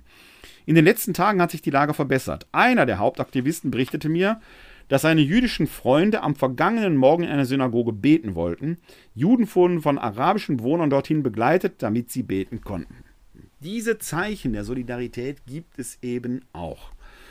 Es wurde in einem Beitrag, den Link findet ihr auch in den Shownotes, auch äh, von einem, also wir hören jetzt immer, dass jüdische Mobs Araber lynchen wollten, arabische Mobs wollten Juden lynchen, haben auch teilweise jüdische Geschäfte angesteckt. Äh, radikalisierte Juden haben arabische Geschäfte angesteckt. Also ein Drama ohne Gleichen für die Bevölkerung, für die Menschen, die da leben. Wie will man da Frieden finden? Dann gibt es immer wieder diese Zeichen der Humanität, wo arabische Israelis Juden helfend beigestanden haben, sie gerettet haben und umgekehrt. Und wenn es ums Ganze geht, und das ist in einem der Beiträge, die ich euch verlinkt habe, kann man das dann wieder sehr schön sehen, wenn es ums Ganze geht, wenn es um die Frage Israels, um die Staatenfrage geht, merkt man, wie doch wieder die Spannung in der Luft liegt. Eigentlich möchte man dann doch ein ganzes Palästina ohne Israel haben auf arabischer Seite. Das ist eine Einstaatenlösung, die so auch nicht funktionieren wird. Muss man einfach sehen. Wir haben Juden, die da leben in Israel und wir haben arabische Bewohner, die da schon seit ein paar Jahrhunderten leben. Wir müssen eine vernünftige Lösung mit Rechten für alle finden, die aber nicht in Autokratiesystemen existieren, wo Terrororganisationen wieder den anderen Staat permanent bedrohen. Da muss eine fundamentale Lösung hin. Sonst bleibt es ein Pulverfass, wo nicht nur Terrororganisationen Krieg gegen einen Staat führen, wo sich die Frage stellt, wofür steht eigentlich die palästinensische Flagge, die auch hier in Deutschland überall gewedelt wird? Wofür steht die? Mir ist das mittlerweile nicht mehr klar. Für die Hamas, für die Fatah? Wofür steht die? Vielleicht kann mir das einer von euch beantworten. Wer ist denn legitimiert, für die Palästinenser zu sprechen? Gibt es irgendjemanden, der demokratisch legitimiert ist, der die Rechte der Palästinenser tatsächlich vertreten kann? Nicht aus eigenem Antrieb, möglichst dann mit Gewalt, sondern mit einer entsprechenden Legitimation auf dem Verhandlungstisch, um eine vernünftige Lösung zu finden. So aber wird der Konflikt weiter eskalieren. Dass auch auf israelischer Seite Lösungen angestrebt werden und als notwendig empfunden werden, zeigt Lydia Averbuch in der jüdischen Allgemeinen. Sie schreibt dort unter, dem, unter der Überschrift Brüchige Koexistenzkonflikt mit Ansage und der Untertitel lautet Die einzige längerfristige Lösung führt über den Verhandlungstisch folgendes. Die gewaltsamen Ausschreitungen arabischer und jüdischer Israelis in gemischten Städten kamen für viele Beobachter überraschend. Sie zeugen davon, dass die friedliche Koexistenz der vergangenen Jahre alles andere als stabil war. Vier Faktoren haben dazu beigetragen. Erstens kann von einer grundsätzlichen Unkenntnis des arabischen Sektors die Rede sein. Die stärkere politische Integration arabischer Israelis, die vor wenigen Tagen beinahe in der ersten jüdisch-arabischen Regierungskoalition resultiert hätte, wurde auf dahingehend interpretiert, dass arabische Israelis die israelische Staatsbürgerschaft der palästinensischen Zugehörigkeit überordnen. Die derzeitigen Ausschreitungen haben jedoch gezeigt, dass diese beiden Aspekte einander nicht ausschließen. So führt das erstarkte politische Selbstbewusstsein der arabischen Israelis gleichermaßen zur Forderung nach Gleichstellung in Israel wie zu offener Solidarität mit Palästinensern im Nahostkonflikt. Zweitens ignorierte die israelische Politik allzu lange die blinden Flecken der israelischen Sicherheitsstrukturen in Bezug auf den arabischen Sektor. Dessen hohe Kriminalitätsrate führte allein im Jahr 2020 zu einem Rekord von mehr als 100 Toten. Viele arabische Orte sind seit längerem No-Go-Areas für die israelische Polizei. Dieses Gewaltpotenzial bahnte sich seinen Weg in den derzeitigen Ausschreitungen. Drittens ist die Aufstachelung durch rassistische jüdische Organisationen zu benennen. Nicht nur wurde ihnen wenig Einhalt geboten, sie wurden durch den Einzug extremistischer jüdischer Parteien in die Knesset politisch legitimiert. Dass für Mitglieder solcher Vereinigungen der Schritt vom Wort zur Tat nicht weit ist, zeigt sich nun auf den Straßen. Viertens hat sich die Strategie der israelischen Regierung, den Nahostkonflikt zu ignorieren und den Status quo zu konsolidieren, als kurzsichtig erwiesen. Die einzige längerfristige Lösung führt über den Verhandlungstisch, und zwar nicht nur mit arabischen Staaten wie den Vereinigten Arabischen Emiraten, Bahrain und Marokko, sondern auch mit den Palästinensern. Schreibt eine jüdische Autorin. Allein das zeigt schon, dass dieses Denken, da die Palästinenser und da die Juden, die einen sind böse, die anderen sind gut, so nicht funktioniert. Es gibt auch innerhalb der jüdischen Israelis ein starkes Bewusstsein darum, dass alleine mit Gewalt kein Frieden zu führen ist, ein gerechter schon gar nicht, dass man nach einer gerechten Lösung führen muss. Ich wurde ja gefragt, ist das gerecht? Nein! Die derzeitige Situation ist eben nicht gerecht. Und wenn man da nicht herangeht, werden immer Gruppierungen wie die Hamas und wie die Fatah das große Wort schwingen. Wenn man Gerechtigkeit und dauerhaften Frieden will, muss man eine vernünftige Lösung, ich spreche von einer zweiten Staatenlösung, ist meine Idee, vielleicht gibt es tausend bessere, aber man muss am Verhandlungstisch eine vernünftige Lösung herbeiführen, damit Frieden werden kann im Nahen Osten. Wie immer leidet die Zivilbevölkerung hier wie dort am meisten. Vor allem die prekär wohnt und davon sind eben gerade auch weil Gaza, Stadt Gazastreifen abgeriegelt ist, die arabische Bevölkerung sicherlich am meisten. Audiato et altera pars. Ich lege euch eine Reihe von Artikeln, auf die ich jetzt nicht näher eingehe, die aber aus verschiedenen Seiten den Konflikt beleuchten und dazu Stellung beziehen. Ich lege euch in die Shownotes da verschiedene Artikel, schaut sie euch selbst an und versucht euch selbst ein möglichst objektives Bild. Ganz objektiv geht nie, sagt Max Weber, weil wir immer gewisse Präferenzen haben, das ist mir schon klar. Aber versucht einfach mal die von euch aus gesehen andere Seite erstmal in ihrem So-Sein wahrzunehmen, damit man nicht vorschnell in einseitige Vorurteile fällt. Die sind nämlich hier in jeder Hinsicht, in jeder Hinsicht tödlich. Der Nahostkonflikt aber kommt uns nahe. Der Osten ist auch hier in Wuppertal angekommen. Nicht nur in Wuppertal, auch in Köln, in Düsseldorf, in Gelsenkirchen und sonst wo. Hier ziehen Leute auf die Straßen und rufen Tod Israel, Tod den Juden. Das geht auf keinen Fall, Leute. Das Antisemitismus in Reinform. Bei aller berechtigten Kritik, bei allem Ringen um eine Lösung, bei aller Wahrnehmung, ich kann Menschen, die 3000 Kilometer entfernt leben, nicht einfach in Sippenhaft nehmen, hier Synagogen angreifen, Scheiben einschmeißen, es geht umgekehrt für Moscheen im Übrigen genauso, und hier Juden bedrohen. Es geht einfach nicht, bloß weil sie Juden sind. Man kann auch keine Muslime bedrohen, weil's, bloß weil es Muslime sind. Ich habe vor Jahren, gab es hier, bin ich selber betroffen, gab es hier einen Streit um eine muslimische Schülerin, die an einer katholischen Schule ein Kopftuch angezogen hatte. Die Frage stand im Raum, darf man ein Kopftuch anziehen an katholischen Schule? Ich, meine Meinung ist bis heute, ja, darf man. Nicht nur, weil die Gottesgebärerin Maria von Nazareth auch oft mit Kopftuch dargestellt wird, sondern weil es einfach in den persönlichen Lebensbereich hineingehört. Der alte Kopftuchstreit, der hier geführt wird, lassen wir jetzt mal diese Frage um äh, staatliche Stellen bei Gerichten, Schulen und so weiter aus. Da muss immer klar sein, wenn das Kopftuch verboten wird an staatlichen Stellen, ist auch das öffentliche Tragen von Kipott in solchen Fällen, wo es um staatliche, hoheitliche Dinge geht, wie auch das öffentliche zur Schaustellen von Kreuzen, direkt mit weg. Wenn wir das eine wollen, kann ich das andere nicht vermeiden. Da gilt gleiches Recht für alle. Das habe ich damals geäußert und wurde da aufs Schärfste angegriffen. Da wird mit, nur, dass das klar ist. Ich habe da eine ganz klare Meinung zu, dass Toleranz bedeutet, dass Muslime ihren Glauben praktizieren dürfen, dass Juden ihren Glauben praktizieren dürfen, natürlich wir Christen auch. Da gibt es kein Vorrecht für die eine Gruppe. Und wer gar nichts glaubt, soll seine Sache auch praktizieren. Ich gehe persönlich ja sogar so weit, dass ich sage, wer unbedingt meint, am Karfreitag tanzen zu müssen, soll das tun dürfen. Warum? Weil der allererste echte und originale Kreuzweg keine stille, beschauliche Anstellung war, sondern Jesus von Nazareth hat sein Kreuz durch die lärmenden Gassen Jerusalems tragen müssen. Das ist meine persönliche Meinung. Ihr könnt anderer Meinung sein, ihr könnt mir die auch schreiben. Meine persönliche Meinung ist, das müssen wir aushalten. Und da geht es nicht, wenn eine Gruppierung einer anderen, in dem Fall Palästina Fahnen schwenkt. Ich weiß gar nicht, ob es um Sympathien für Palästina geht. Das ist mein Problem, dass die ihre eigene Sache eigentlich schaden. Juden ihr Existenzrecht hier in Deutschland absprechen. Nicht das Existenzrecht Israels, sondern hier in Deutschland Juden das Existenzrecht. Was, was ist darunter zu verstehen, wenn man sagt, tötet Juden? Geht nicht, Leute. Ist Antisemit nicht nur Antisemitismus pur, ist menschenverachtend.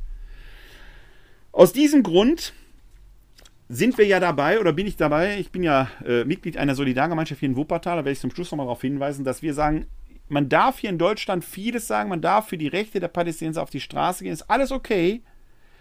Aber wir setzen hier auch ein Zeichen der Solidarität mit den Jüdinnen und Juden in Deutschland. Nächste Woche, diese Woche Freitag, am 28.05. werden wir um 16.30 Uhr eine Kundgebung auf dem Rathausplatz haben, der Solidargemeinschaft in Wuppertal, zusammen mit der jüdischen Kultusgemeinde, um diese Solidarität öffentlich zum Ausdruck zu bringen. Wenn ihr in Wuppertal oder Nähe seid, seid ihr herzlich willkommen am kommenden Freitag, 28.05.1630, Rathausplatz in Barmen, Kundgebung für Frieden, jüdisches Leben in Wuppertal, Völkerverständigung und gegen Antisemitismus. Das ist das Ziel. Bei all dem Streit, der im Nahen Osten ist, können wir es hier nicht gebrauchen, dass dieser Konflikt auf diese menschenverachtende Weise in Wuppertal und anderswo in Deutschland ausgetragen wird. Das, es ist nach wie vor ein Skandal, dass unsere Synagogen immer noch mit Polizei geschützt werden muss, weil es immer wieder zu entsprechenden antisemitischen Anschlägen kommt. Ich halte es für skandalös und da kann man einfach nicht schweigen.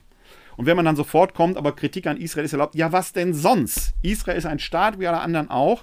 Da laufen Dinge gut, da laufen Dinge schlecht, die darf man genauso kritisieren wie andere auch, muss man doch nicht permanent wiederholen. Aber aus dem, dem Kritikrecht an einer israelischen Politik muss ich doch nicht direkt die Juden hier immer in Mithaftung nehmen. Palästinenserschals gehen, Kippot nicht, das kann doch nicht sein, Leute. Kann doch nicht sein, wenn ein Jude eine Kippa trägt, dass er sich deswegen permanent rechtfertigen muss. Philipp Eppelsheim, Morten Freidel und Wiebke Becker schreiben dazu in der FAZ folgendes. Viele Juden in Deutschland fühlen sich bedroht. Vor Kindergärten stehen Sicherheitsleute, Schulgebäude sind mit Panzerglas gesichert, Synagogen haben verstärkte Türen. In immer mehr Städten und Dörfern trauen sich Juden nicht, die Kippa offen zu tragen, ihren Glauben zu zeigen und sei es auch nur mit einer Halskette. Der Davidstern wird unter dem T-Shirt versteckt. Eltern haben Furcht, ihre Kinder allein auf den Schrottplatz, auf den Sportplatz gehen zu lassen, Entschuldigung, auf den Sportplatz gehen zu lassen. Etwa die Hälfte der Juden in Deutschland hat laut einer Umfrage schon darüber nachgedacht, das Land zu verlassen. Denn die Juden fühlen sich nicht nur bedroht, sie sind es auch. Offener Antisemitismus findet mitten auf der Straße statt. Es sind rechte Verschwörungstheoretiker, Linke und in den vergangenen Tagen vor allem Muslime, die gegen Juden hetzen. Laut einer Studie des Jüdischen Weltkongresses hat jeder Vierte in Deutschland antisemitische Gedanken. Das kann man nicht laut genug sagen. Es gibt keinen importierten Antisemitismus. Vielleicht auch. Aber der Antisemitismus feiert hier immer noch fröhlich Urständ in den eigenen Reihen. Skandalös! Jeden Tag kommt es in Berlin, so ergab eine Auswertung der Recherche- und Informationsstelle Antisemitismus Berlin zu knapp drei antisemitischen Vorstellen. Der Hass ist für Juden Alltag und mit Verunsicherung, Furcht und Angst sehen sie, dass er immer unverhohlener und aggressiver auf die Straße getragen wird, wie etwa am vergangenen Wochenende. Ein antisemitischer Mob brüllte in mehreren Städten seine Parolen und verbrannte Israel-Flaggen. In Israel sagt, der Vorsitzende der Gemeinde sagt die Vorsitzende der Gemeinde Judith Neuwald-Tasbach, es tut weh zu sehen, wie sehr man von anderen gehasst wird.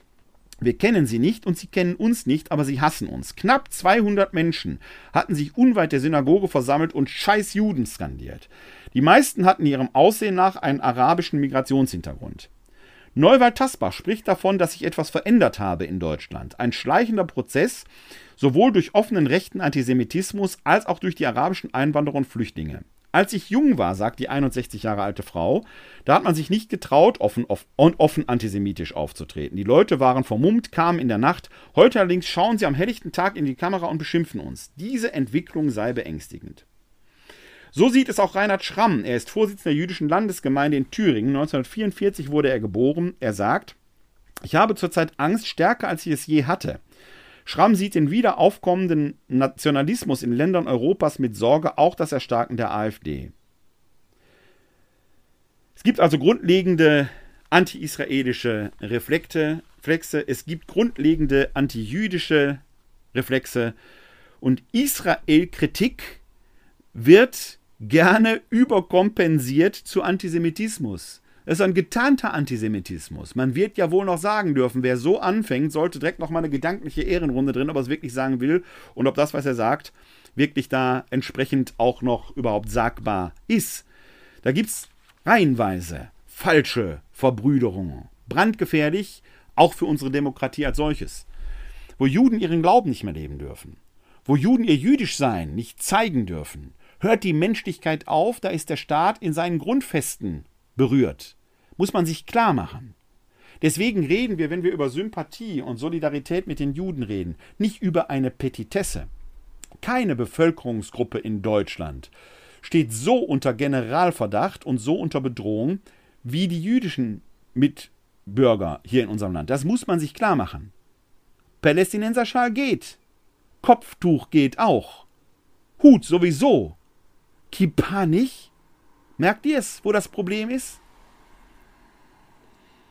Israel-Kritik, so schreiben die Autoren weiter, Israel-Kritik ist selbstverständlich legitim. Das ist so eine Binse. Das ist so eine Binse, die immer wiederholt wird. Ich kann es aber nicht mehr genau. Man wiederholt Selbstverständliches und kommt sich darin dann, wer weiß, wie liberal vor. Aber nochmal, Israel-Kritik ist selbstverständlich legitim, legitim. Man kann das Vorgehen der Sicherheitskräfte äh, kritisieren, die Siedlungspolitik und die aktuellen Ereignisse in Jerusalem, sagt Mansur, ist der äh, arabische, aus Palästina stammende Psychologe hier in Deutschland. Ahmed Mansour. Aber schnell ist dann die Rede davon, dass Israel die Leute in Gaza bewusst aushungere oder einen Völkermord an den Palästinensern verübe.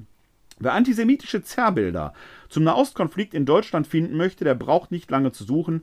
Im Netz gibt es unzählige Beispiele. In der offenen Facebook-Gruppe für ein freies Palästina etwa, der mehrere tausend Leute folgen, steht eine Karikatur, die den israelischen Ministerpräsidenten Netanyahu als Teufel zeigt. Er trinkt Blut aus einem Tetrapack, auf dem Gaza steht. Das Bild knüpft an die uralte Legende vom Ritualmord an und nur einen Tag nachdem Demonstranten Scheißjuden in Gelsenkirchen skandiert hatten, stellt ein Administrator der Facebook-Gruppe Freiheit für Palästina das Foto eines Demonstranten ein, der ein Transparent mit der Aufschrift Kindermörder Israel hält. Die antisemitischen Botschaften erreichen also vor allem in Deutschland lebende Muslime. Auf Facebook steht nur ein Teil davon. Auch auf YouTube, TikTok und WhatsApp werden solche Aussagen verbreitet Und fast immer richten sie sich an ein muslimisches Publikum. Das schließt auch Menschen mit türkischem Migrationshintergrund ein.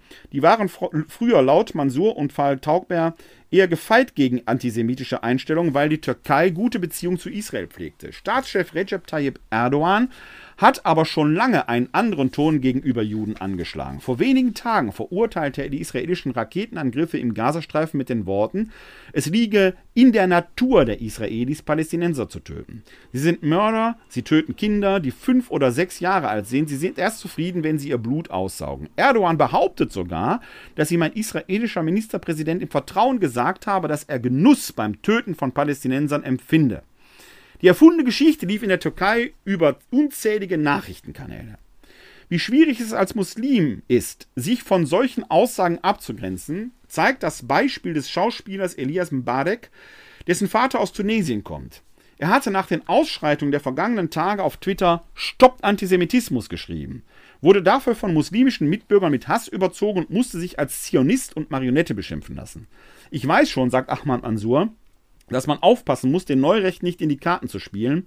Antisemitismus ist herkunftsübergreifend. Aber ich will auch da über das sprechen, was hier in den letzten Tagen passiert ist. Das sind wir den Juden in unserem Land schuldig. Einige Juden möchten, dass Deutschland antisemitische Straftäter, die keine deutsche Staatsbürgerschaften haben, ausweist. Andere lehnen das ab. Gemeinsam ist beiden Seiten der Wunsch nach mehr Gespräch, Vermittlung und Bildungsarbeit in den Schulen, Organisationen, Kirchen, Sportvereinen, Reinhard Schramm sagt, Antisemitismus wird es immer geben, aber man kann ihn eindämmen. Und er sagt auch, wir werden uns allein nicht retten können, wenn der Antisemitismus zunimmt. Wir brauchen die Gesellschaft. Er spüre aber eine gewisse Gleichgültigkeit, man darf nicht geschichtsvergessen werden und diese Gefahr besteht. Wenn wir Frieden hier wollen, müssen wir diesen Ereignissen entgegentreten. Solidarität ist gefragt, die arabische Community hat offenkundig keine Probleme, sich an die Öffentlichkeit zu bewegen und teilweise eben auch antisemitische Sprüche da vom Stapel zu lassen.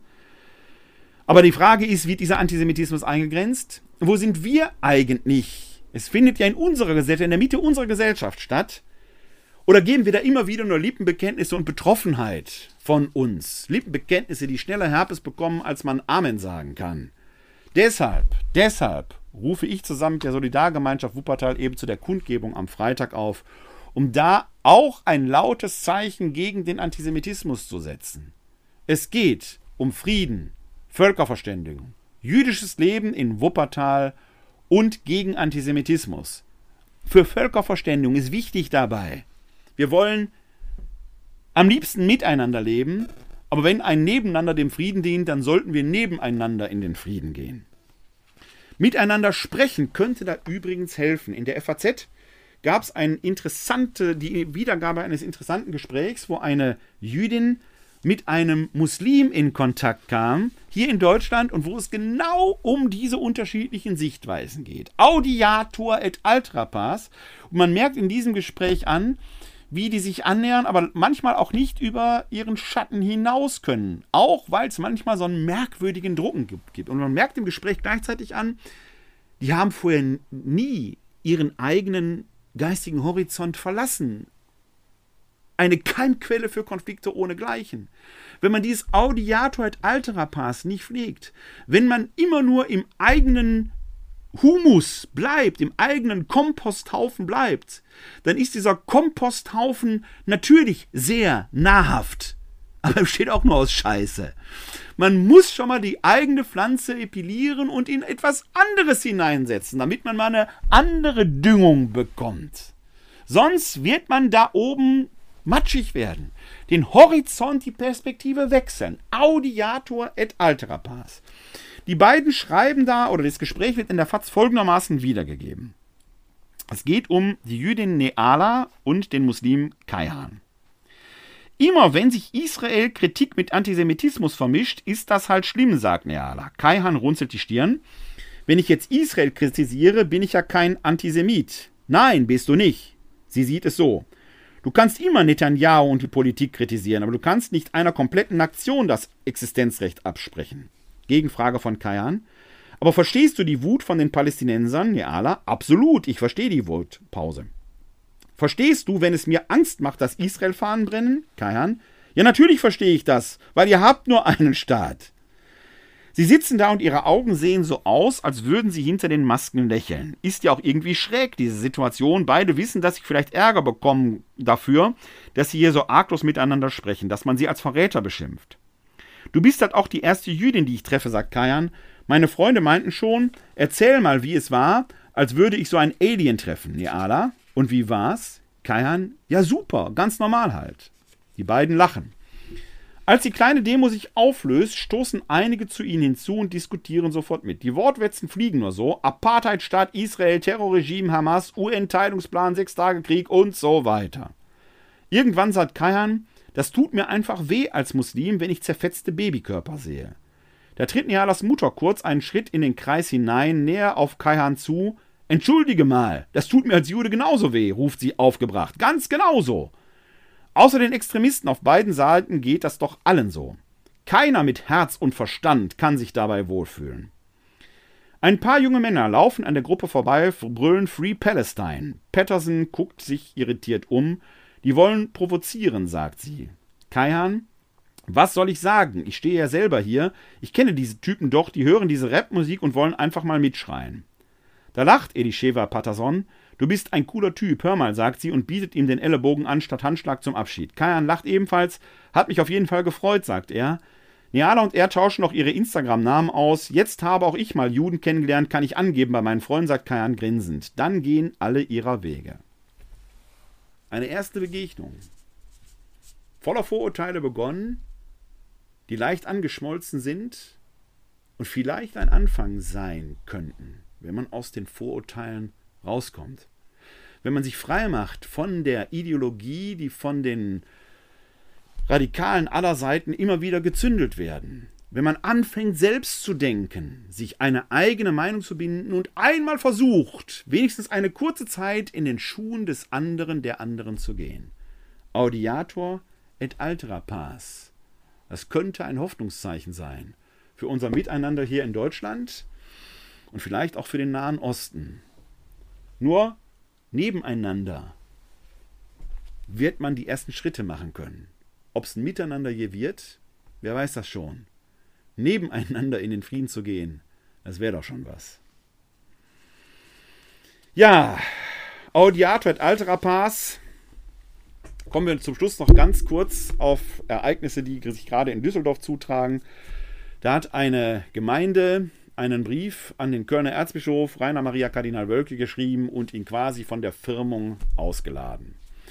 Wir haben mittlerweile eine so verfahrene Situation hier in Köln. Ich will da gar nicht urteilen, wer welche Seite wo wie jetzt irgendwelchen Fehler gemacht hat. Ich habe meine Dissertation über den zweiten Korintherbrief geschrieben, die Kapitel 1 bis 9. Das ist ein Brief, den Paulus an die Gemeinde schreibt. Ein Brief, mit dem man, äh, das ist so ein bisschen wie ein Telefongespräch, wo ihr nur die eine Seite hört. Die Situation ist, könnt ihr in jedem Bus, in jeder Bahn erleben. Wenn ihr da merkt, da telefoniert jemand und telefoniert so laut, dass ihr ihn hören könnt oder sie hören könnt. Die andere Seite hört ihr nicht, aber anhand dessen, was da gesprochen wird, kann man so ein bisschen erahnen, worum geht's eigentlich? Was sagt gerade die andere Seite? So ähnlich kann man auch mit den Briefen im Neuen Testament umgehen, die ja Gelegenheitsschreiben sind. Das heißt, wir haben nur diesen einen Kommunikationsakt, in dem Fall des Paulus, können daraus aber natürlich gewisse Rückschlüsse auf die andere Seite seiner Gesprächspartner schließen. Audiator et altera pars. Und dann merken wir, die Chemie zwischen der korinthischen Gemeinde und dem Paulus als dem Gründervater der Gemeinde stimmt vorne und hinten nicht. Vorne und hinten nicht. Wäre der Paulus, der sich selber ja Apostel nennt und damit ein Vorfahre unserer Bischöfe wäre, und wir in der römisch-katholischen Tradition feiern ja sogar Peter und Paul an einem Tag, war auch nicht so einfach. Der Paulus in seinem apostolischen Anspruch war noch lange nicht so anerkannt, aber das ist ein anderes Thema. Wenn er aber einer der Vorfahren der Bischof wäre, macht etwas Interessantes. Er ändert seine Strategie. Er geht auf die korinthische Gemeinde zu. Schreibt er im ersten Korintherbrief noch, ich werde mit dem Stock zu euch kommen, fängt er jetzt an zu argumentieren, zu bitten, die Versöhnung anzustreben. Wie die Gemeinde reagiert hat, wir wissen es nicht genau. Man kann es erahnen, dass der Konflikt noch etwas weiter geschwelt hat. Zum Schluss wird man sich irgendwo wie wohl zusammengerauft haben. Das Interessante aber ist, dass der Paulus eben seine Kommunikationsstrategie ändert. Er steht eben nicht nur einfach da und sagt, ich bin der Apostel, ich habe recht, alles hört auf mein Kommando. Und die Gemeinde wird auch nicht nur in der Oppositionsstellung bleiben können, weil man sonst gar zueinander findet. Dass eine Gemeinde einen Bischof, und zwar nicht nur irgendeinen Bischof, sondern den Erzbischof von Köln von der Firmung auslädt, das muss man schon dreimal schlucken, dass so etwas überhaupt passieren kann. Und es zeigt, wie verfahren die Situation hier im Erzbistum Köln mittlerweile ist. Ich vermag nicht zu sagen, wer da wo, wie, welche Verantwortung trägt. Ich sehe schon auch die Frage auf Seiten in Richtung des Erzbischofs von Köln gestellt, muss man da nicht viel deutlicher auch angesichts des Missbrauchsskandals nochmal die eigenen Rollen reflektieren und hinterfragen? Muss man da nicht nochmal viel deutlicher signalisieren, wir drehen wirklich den untersten Stein nach oben? Ich weiß, dass das passiert, aber es wird schlecht kommuniziert. Dass der wieder erklärtermaßen da ist, muss man nicht vielleicht selber nochmal die eigene klerikale Rolle, die Rolle von Klerikern in sich nochmal neu denken? Die überkommene Definition funktioniert so eben nicht mehr. Und auf Seiten der Gemeinden muss man fragen, bei aller Kritik ist die Form immer die richtige, um tatsächlich einen Gedankenfortschritt nach vorne zu kommen. Wenn hier jetzt gesagt wird, da der Bischof würde die Firmlinge missbrauchen, es geht um die Firmung, dass er von einer Firmung ausgeladen wird, würde die Firmlinge missbrauchen, dann frage ich mich, wieso, wo soll da jetzt äh, die Vereinnahmung bestehen? Vereinnahmen nicht auch die 140 Unterzeichnerinnen und Unterzeichner dieses offenen Briefes die Firmlinge hier? Sind das tatsächlich alles Menschen, die jetzt mit Firmlingen, das wird nicht ganz deutlich. Ne? Sind das jetzt Menschen, die aus dem Bereich der Firmenbewerber kommen oder sind das Gemeindemitglieder? Wie, wie ist das? Findet da nicht auch in einer gewissen Weise eine Vereinnahmung statt? Ist schwierig. Was ist denn mit den Firmenbewerbern überhaupt, deren Firmung jetzt möglicherweise da zur Debatte steht, die sich da monatelang darauf vorbereitet haben? Eine sehr, sehr schwierige Gemengelage.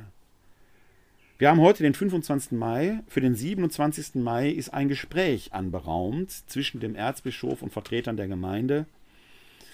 Und der Erzbischof möchte nicht, dass die Presse bei diesem Gespräch dabei ist. Ganz ehrlich, ich kann es verstehen. Der Wortführer des offenen Briefes selbst ist Journalist. Er wird das Geschäft verstehen. Und natürlich ist, wenn eine ganze Gemeinde mit einer großen Zahl von Menschen gegenüber einem Erzbischof sieht, die Presse ist anwesend, ist leicht, ihn vorzuführen. Ich kann die Sorgen des Erzbischofs nachvollziehen. Und ich kann die Sorgen Audiator et altera der Gemeinde nachvollziehen, die sagen, wir wollen eine offene, transparente Kommunikation. Wir fordern das auch ein. Dass bisher niemand auf die Idee gekommen ist, das Gespräch erstmal hinter verschlossenen Türen zu führen und danach eine gemeinsame Erklärung zu veröffentlichen, vielleicht auch eine gemeinsame Pressekonferenz zu haben, wäre doch eine Idee, das eine zu tun und das andere nicht zu lassen. Solange wir hier im Kleinen solche verfahrenen Fronten haben. Im Kleinen sollten wir uns über die Gemengelage im Nahen Osten, wo die Fronten und Gräben über Jahrzehnte viel tiefer geworden sind, von vielen, die dort die Schaufel für die Schützengräben geschwungen haben, auch der rhetorischen, von vielen, sehr vorsichtig sein mit voreiligen Urteilen. Wenn der Friede im Kleinen schon so schwer zu schaffen ist, um wie viel mehr muss der Friede im Großen schwer zu schaffen sein? Denn eins ist klar: Friede wird erst sein, wenn ich in der Lage bin, mein Schicksal mal vom anderen her zu denken, in den anderen hinein zu denken. Wo steht er eigentlich? Denn meist haben wir die Rolle in unserem Leben uns nicht selbst ausgesucht. Meist, wir haben sie uns nie ausgesucht. Dass ich im Jahr 1966 als Kind eines Malers und einer Verwaltungsangestellten in Essen geboren wurde, habe ich mir nicht ausgesucht. Dass ich ein Kind des Ruhrgebiets bin und diese Mentalität in mir trage, habe ich mir nicht ausgesucht. Dass ich diese Gene in mir trage, habe ich mir nicht ausgesucht. Dass ich als Deutscher geboren wurde, der für die Gräueltaten des Naziregimes, für die Shoah nicht verantwortlich ist, keine Schuld daran trägt und doch verantwortlich dafür ist, dass so etwas nie wieder passiert, habe ich nie ausgesucht. Aber ich nehme diese Herausforderung an, dass es nie wieder passiert. Und dazu gehört, dass man sich manchmal eben versucht, in den anderen die andere hineinzuversetzen, die Welt aus seiner Perspektive zu betrachten, um das Verstehen, diese Empathie zu bekommen, wo hakt es eigentlich und wie könnten wir wenigstens ansatzweise versuchen, einen gerechten Frieden zu bauen. Kommen wir zur Lesung vom heutigen Tag, nein nicht zur Lesung, sondern zum Evangelium. Es ist wie gesagt der Dienstag der achten Woche im Jahreskreis und da ist das Evangelium aus dem Markus-Evangelium. Wir befinden uns ja im Lesejahr B, also dem Markusjahr. Und das Markus-Evangelium entstammt heute dem 10, das Evangelium entstammt heute dem Markus-Evangelium und zwar dem 10. Kapitel, die Verse 28 bis 30. Unsere Hilfe ist im Namen des Herrn der Himmel und Erde erschaffen hat. Aus dem heiligen Evangelium nach Markus. Ehre sei dir, o Herr.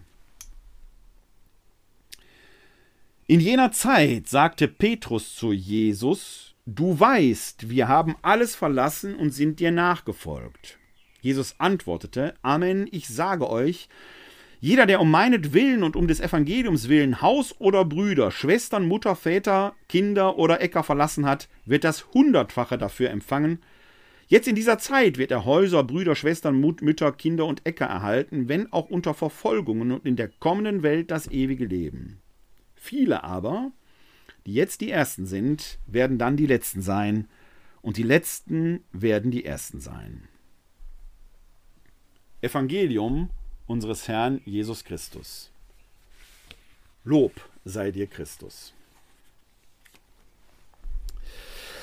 Tja, kurzes Evangelium. Evangelium heißt ja frohe Botschaft.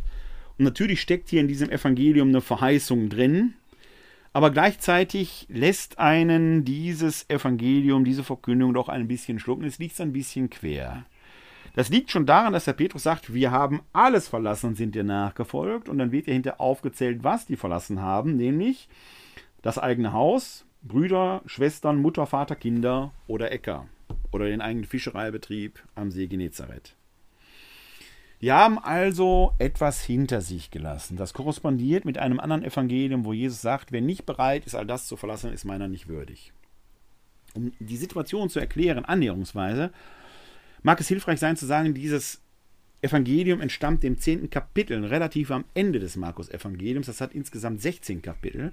Wir befinden uns also schon in der Phase, wo es auf den Endkonflikt im Leben Jesu hingehen wird. Das ist eine Zeit der Entscheidung.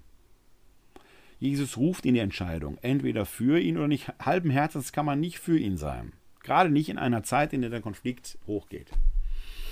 Dazu gehört auch, dass die Jünger ihn möglicherweise, das, das nahen gerade im Markus-Evangelium ist diese Verkündigung des nahen Reich Gottes essentiell und sehr nah. Und dass diese Rede vom Reich Gottes heute so übertheologisiert ist, aber wir erleben es auch jetzt ja noch im Nahen Osten, dass es da Staaten gibt, die Gottesstaaten errichten wollen, weil sie denken, das Reich Gottes sei eine irdische Größe. Das ist ein Missverständnis, das Menschen sehr schnell ereilen kann und das möglicherweise auch die Jünger ereilt hat, dass sie gedacht haben, Jesus ist hier gekommen, die Römer rauszuschmeißen, das Reich Gottes zu errichten. Wenn man so eine Truppe, mit so einer Truppe etwas bewegen will, kann man, muss man alles, was einen belastet, was einen da möglicherweise hindert, draußen lassen. Das ist der tiefere Grund dafür, dass man sagt, ich brauche euch ganz oder gar nicht, deshalb lasst eure Familien zurück. Das ist möglicherweise aus der Sicht, der damaligen Sicht im historischen Kontext gar keine Lebensentscheidung gewesen, sondern eine zeitlich bedingte Entscheidung, dass man sagt, wir brauchen drei, vier, fünf, sechs Monate, um den Laden hier zu erneuern. Das war vielleicht die Idee, historisch, die dahinter war.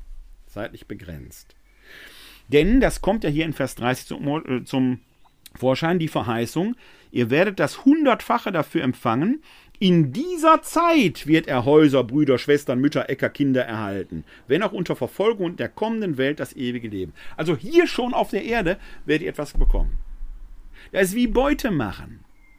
Wer jetzt mit mir diese Sache durchkämpft, wird in dieser Zeit schon etwas erhalten. Nicht erst Vertröstungen, hier in dieser Zeit. Da ist das irdische Missverständnis mitgegeben. Wäre dann nicht dieser Schlusssatz in der kommenden Welt das ewige Leben. Und dann kommt der Satz der Sätze. Viele aber, die jetzt die Ersten sind, werden dann die Letzten sein, die Letzten werden die Ersten sein. Dann, dann, nämlich im Reich Gottes in der kommenden Welt. Vielleicht sollten sich das alle, alle auf die Fahnen schreiben. Die geistlichen Herren wie die politischen Führer. Die gemeindlichen Kritiker wie die, die sich vermeintlich als unterdrückt empfinden und sich vorzeitig solidarisieren. Überlegt genau, worum es geht. Was werden wir dem Herrn einst entgegenhalten? Werden wir mit leeren Händen dastehen? Wird er uns fragen, was hast du in deinem Leben eigentlich gemacht? Werden wir mit Waffen in den Händen da stehen, weil wir für eine Idee gekämpft haben und dabei Menschenleben umgebracht haben? Dann werden diese Waffen noch auf Gott zielen. Oder werden wir in diesen Händen die Leben der vielen haben, von denen wir wenigstens ansatzweise versucht haben, ihnen ein Leben in Fülle zu ermöglichen? Ob du Palästinenser oder Israeli bist, ob du Jude, Christ oder Muslim bist, Gott ist immer größer als wir selbst. Vor ihm müssen wir Rechenschaft an, ablegen. Und wer auch immer meint, hier auf der Erde für das Werk Gottes kämpfen zu müssen, sollte nicht mehr Gott ist groß rufen. Denn ein Gott, der solche Gotteskrieger braucht, ist vieles, nur nicht groß. Wir Christen haben in den letzten Tagen das Pfingstfest gefeiert und am Schluss möchte ich hier noch die Pfingstsequenz singen. Veni Sancte Spiritus. Jetzt ist mein Notenblatt hier nur halb ausgedruckt, deswegen muss ich mal gucken, ob ich das schnell in meinem Gesangbuch hier finde. Jetzt müssten wir eigentlich eine kleine Pausenmelodie haben. Muss man ein bisschen wenig blättern, damit ich es vielleicht dann doch schnell finde. Da ist es schon. Jetzt kann es losgehen. Veni Sancte Spiritus, die sogenannte Pfingstsequenz, die nur einmal im Jahr eigentlich erklingt, nämlich am Pfingstsonntag vor dem Evangelium. Veni Sancte Spiritus, et imite celitus, lucis tue radium. Veni pata pauperum, veni dator munerum, veni lumen cordium. Consolator optimi, dulces hospes anime, dulce refrigerium in laboris requies, in estu temperies, in fletu solatium. O lux beatissima, replicades intima, tuorum fidelium. Sine tuo numine ni est in homine, ni est in oxium. Lava quod est sodidum, riga quod est aridum, sana quod est saucium. Flecte quod est rigidum, fove quod est frigidum, rege quod est devium. Datuis fidelibus, in te confidentibus, sacrum septenarium. Da virtutis meritum, da salutis exitum, da perenne gaudium. Amen. Halleluja.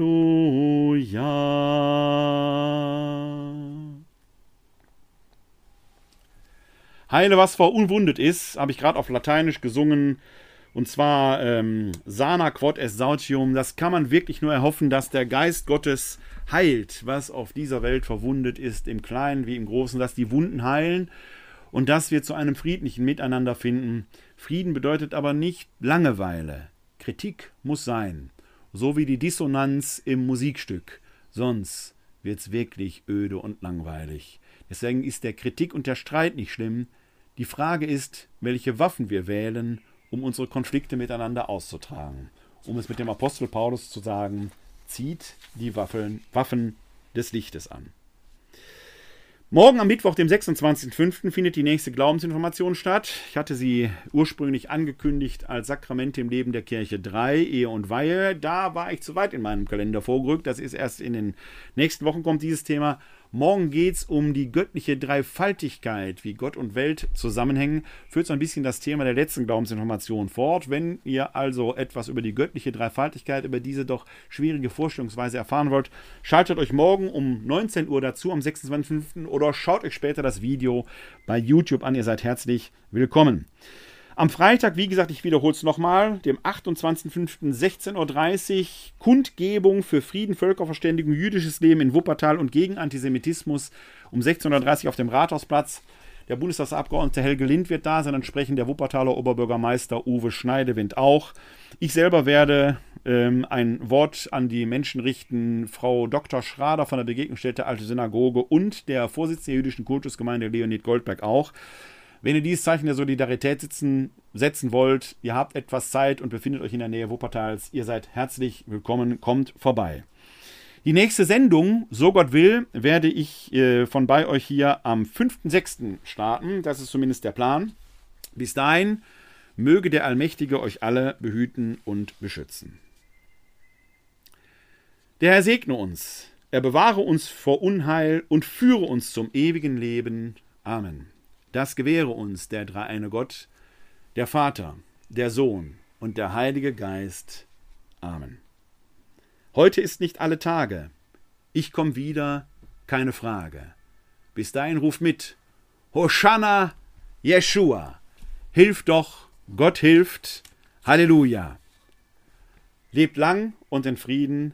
Live long and prosper. Bleibt oder werdet gesund und hilft anderen, gesund zu bleiben oder zu werden. Euch allen da draußen ein herzliches Glück auf.